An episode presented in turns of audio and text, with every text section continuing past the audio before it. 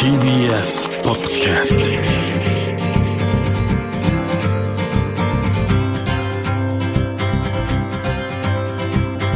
おはようございます。石川みのるです。日曜日のこの時間関東2500個の酪農家の皆さんの協力でお送りするこの番組。暑い日は牛乳で熱中症予防。絞りたての話題をお届けします。石川みのる。Dairy Life メールをいただいております。これは荒川区の岩谷さんですね。ありがとうございます。自然の恩恵を受け生かされていること拝聴しながら実感しておりますということで。あこの前のね柴野さんのお話ジェラートのねだと思うんですけども自然の恩恵をこう受けてなかなか感じられないのが蜂なんですよね。蜂ってあの数年前に CCD 法軍崩壊症候群というのが話題になって食料生産が困難になるってこう言われていましたけども実際アメリカではですねバンブルビーマルハナバチなどの野生の蜂が気候変動や農薬により減少しているだけじゃなくて養蜂家が飼育しているミツバチたちも減少しています。世界の農産物の4分の3が鳥とか虫の花粉媒介者による受粉によって支えられているのでその中でも塩の役割を果たしている蜂が減少すると食料生産を危機にさらすという研究結果が出ました、まあ、本当に食料安全保障に関わると。アメリカ、カナダ、スウェーデンの合同研究チームがアメリカの13の州にまたがり131の農場を調査。主要な7つの農作物が野生の鳥や虫によって受粉されそうした花粉媒介者による年間生産はなんと15億ドルにも上っていました。でその花粉媒介者で最も多いのが蜂ということで特にリンゴ、ブルーベリー、さくらんぼなどといった5つの農産物は蜂の量と収穫量が比例しているということが分かったので蜂の減少の影響を直接受けることが判明しました。なので蜂がいなくなったら本当に食べ物がなくなっちゃうと。でこうした受粉にはですね野生の蜂の方が飼育されているミツバチよりも多くの役割を今は担っていることが判明しているんですけどもその野生の蜂が急激に減少しています。特にバンブルビーさっき言ったねマルハナバチは2017年アメリカで絶滅危惧種に指定されこの20年間で87%の減少。でこうした野生の蜂の代わりに飼育されたミツバチたちが必死になって頑張って働いてくれているんですけども有名なのがアーモンドの受粉ですね。カリフォルニアの中央セントラルバレーは世界のアーモンドの80%を生産していてその広さはもうデラウェア州と同じ大きさなんですって。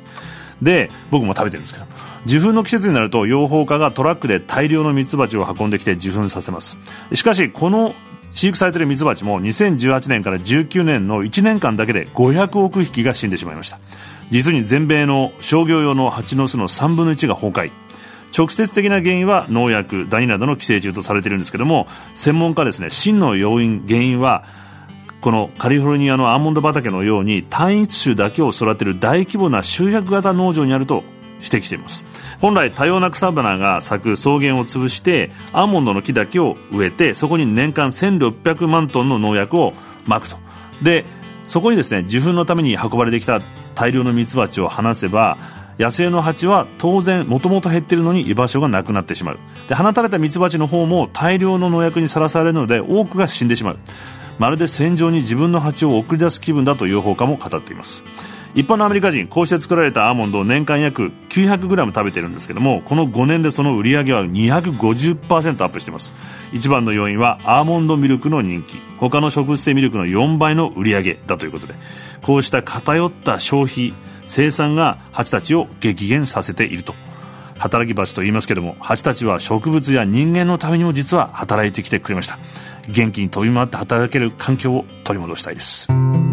石川稔。Dairy Life. Dairy Life. Dairy Life. 石川みがやってますデイリーライフ。今朝はこの方をゲストにお迎えしております。牛肉の卸を専門とする株式会社東京宝山代表取締役小木沢典子さんです。おはようございます。おはようございます。よろしくお願いします。よろしくお願いいたします。実はあの、初めてなんですけど、はい、番組にこうメールをいただいたことがあったんですよね。そうなんです。あれの時は名前を付けるっていう牛に、だったんですけど、どうででしたっけあれは？えっと、自分があのお肉をお届けしているスーパーのお肉のバイヤーさんが、はいはい、この、えっと、番組を聞いてらっしゃって、はい、あのお肉の営業に行った時に、はい、なんかその磯沼さんの牧場の名付け親になるっていう企画やってるよって言って、うちだったらうちの愛菜ちゃんってつけたいんだって言うから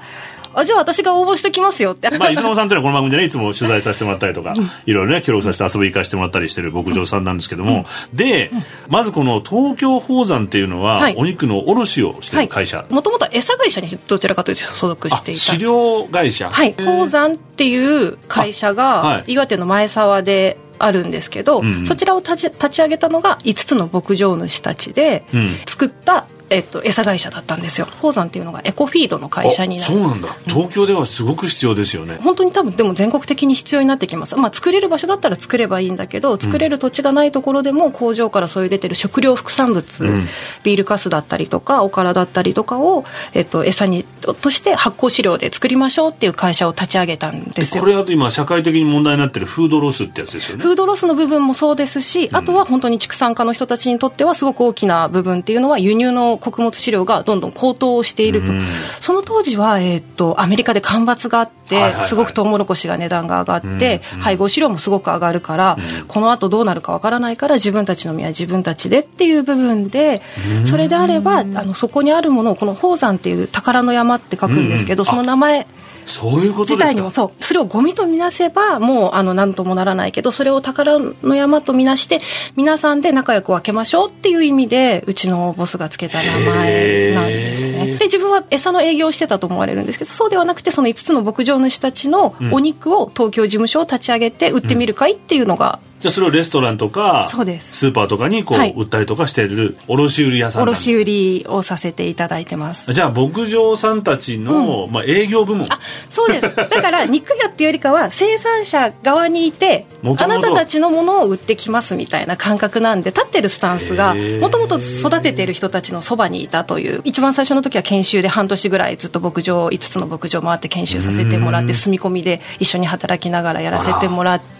はい、で東京で事務所構えてからもやっぱり行ったり来たりっていうことをできるだけこうよ寄り添うっていうのもおこがましいなと思うんですけど、分かった上で伝えないと、あの仕入れて売る立場ではないので、っていう感覚の意識でやっている。仕入れてるんじゃないですもんね。仕入れてるんじゃない。一緒に育ててもうもう一緒に背負ってるというか感覚のものでやらせてもらっている。もともとは何だったんですか？皆さんがこう食べてる場の一番心許してる場っていうのが好きでもつ焼き屋の店長やってたりとかしてたんですもつ焼き屋の時に芝浦にバイクで内臓を実は買いに行ってたんですよ。土地区とセリとあと買いたでその流れで、えっと、牧場直営の焼肉屋さんで働いたんですよ。そしたら牧場があの毎週芝浦に、えっと、枝肉を、えっと、競りにかけてたんです。上場してたんです。枝肉っていうのは？ロッキーでよく見るような。あロッキーが途絶えてるやつです、ね、そうです。ぶら下がってるやつ。そうです。頭と内臓を取ってある。そうです。で皮も取ってあって。皮も取ってあって、はい、で真ん中で背割りされている状態のあれを枝肉って言います。半身半身の状態ですね。半身なんだ。半身ですね。トすねから肩までそうです。それの上場の営業をしてくれって言われたんですよ。それで一番最初に言った芝浦の衝撃がすごく大きかったんです。どんなんですか？その大きさ？芝、はい、あの枝の大きさとロッキーの。ロッキーの、はい、でそれがもうどんどん流れていくんですよで競り競られて100万150万がもうボンボンボンボン。はいって競られてってはい落ちますって言ってなったのがどんどんっていうそのスピード感とその量と、はい、ボタンを押して買ってる、ね、笑笑いながらそうっていうのが、はい、なんなんだこの世界はっていうやっぱ自分が焼肉屋さんでこういうふうにこう焼いてあげてった分すごく対局だったんですけど、はいはい、自分があんなだけ焼いてあげて美味しおあ綺麗なお肉でしょ？みたいにこう堂々と出してたもののここの原点を全然知らなかったことに。気づかされうわーっていう大衝撃と、うん、で今度加工現場はいじゃあこっちも見とこうねって言って加工現場見せてもらったらめちゃくちゃかっこいいんですよ、うん、職人さんたちのあのお肉さばいてくるかっこいい大きいナイフでシャンシャンシャンと。そうそうそうです。あと細かい骨抜くのももう全部骨の形を知らないとできないことなんでかっこいい職人さんたちがずらってやってる姿にしてもえなんで？なんでこういう姿を自分たちはお肉提供してるのに全然知らなかったんだ。私が提供する側としても食べる側としてもも、うん、これ伝えたいし知りたいよっていうふうに思って、でプラスその翌日に今度牧場に行ったんですよ、はい、まあそこは素朴な男の子たち。だけどすごく朝早くからあの牛のふん取りだったりとかいろんなこう泥臭い仕事をすごくやってくれているのにえこの子たちのこの日常も逆に知らない、うんうん、なんかすごくみんな情報が途切れてる感覚がびっくりしたんです。そっかこの本当にこう川の下からこうどんどん遡って上流に登っていって、うん、その流れをこう一個一個見てったわけですね。見ちゃったらこの子たちにもそのこう評価のされ方を伝えたいなとも思ったしやっぱりでもそれを育ててくれてる彼らに対するすごく敬意みたいなものって絶対必要なんか、うん、あの仕事を誇らしく思ってほしいなと思ったんですよ、うん、こっちの華やかなシーンを知っている分。まあシェフとかこうレストランってね、まあ、うん、ご存知だったので、それは綺麗に演出されててもちろんそこはもてはやされる、ちょっとスターまでいたりとかするわけじゃないですか、ね、スターシェフって言われるぐらい表の世界なんですけど、でも本当はその人たちもお肉いいお肉なきゃできないわけですもんね、じゃあ明治屋さんに並ぶよとか今半さんにこううちのお肉が行くよって言ったらじゃあもう本当ないんです。よお金なんか全然ないんだけど、うん、追いかけてて食べに行ったりとかっていうことを夢中でしていて。ってことはあそこに出るってことはもうなんかこう、うん、メジャーリーガーみたいなところに行ったぞ。でその中で選ばれたって。ブロードウェイだったぞみたいな。あそう考えて嬉しいですねそうなんです営業しててもすごく嬉しかったんですよあんたんとこのお肉今日のすごいあの何番の子いいねとかって言われると育ててもいないのにすごく嬉しくってありがとうございますって言ってうちの子いい子でしょみたいな感覚になるのを彼らは直接営業しに来れないから代わりに報告こんなふうにあのこう油質がいいとか評価してくれてましたよっていう報告をしつつその、えーと、宝山を立ち上げるときにお前は変わったやつだからやってみるかっていう話にたどり着くんですよ。牧場主さんたちそうなんですそうなんです。というわけで話はつきませんが小木沢さんには来週もご出演していただきます。石上のデイリーライフ。今週のゲストは牛肉の卸を専門とする株式会社東京宝山。代表取締役の小木沢典子さんでした。ありがとうございました。ありがとうございました。石川稔 Dairy Life. Dairy Life. Dairy Life. 石川稔がやってまいりました。デイリーライフこの番組では皆さんからのメッセージをお待ちしております。メールアドレスはミルクアットマーク TBS.CO.JP です。採用させていただいた方にはミルクジャパンのオリジナルグッズと番組ステッカーをプレゼントさせていただいております。またホームページとポッドキャストでアーカイブもお聞きいただくことができますのでこちらもよろしくお願いします本当にね、小木沢さんのこう話を聞いて、食のつながりとかその源とかね、こう普段気が付かないのはもったいないなって感じがしまして、先日ですね、僕あの、西表島行ってきたってお話しさせてもらったんですけども、石垣島途中でね、タクシーの運転手さんがイカ釣りの話を聞かせてくれて、イカ汁っていうのがあるから食べてねって教えてくれてたんですよ。で、なんとなく覚えてて、西表について何日か経って食堂で昼食を取ることになって、食堂入ってみると、メニューにイカ汁のそばってなったんです。イカ汁っていうのはイカスミですよ。真っ黒の中にお蕎麦が入ってて、まあ美味しくてですね。で、帰り際、ごちそうさまと、初めて食べて美味しかったですって言うとですね、厨房からおばさんが出てきてくれて、あら、それならイカさんにお礼を言わなきゃねっていうふうに。私は毎日一生懸命こう、イカをおろしながら、美味しくなって、美味しくなってってお願いしてるからさっていうふうに教えてくれまして。まあ普段から食と命のつながりを実感してる人の言葉だなっていうことを感じたんですけども、イカにしても蜂にしても牛にしてもそうしたつながりを取り戻して感じられるようになれば人は今よりもっと寂しくない暮らしができると思いました。石川稔デリーライフこの番組は関東2500個の酪農家関東生乳関連の提供でお送りしました。石川稔。デリーライフ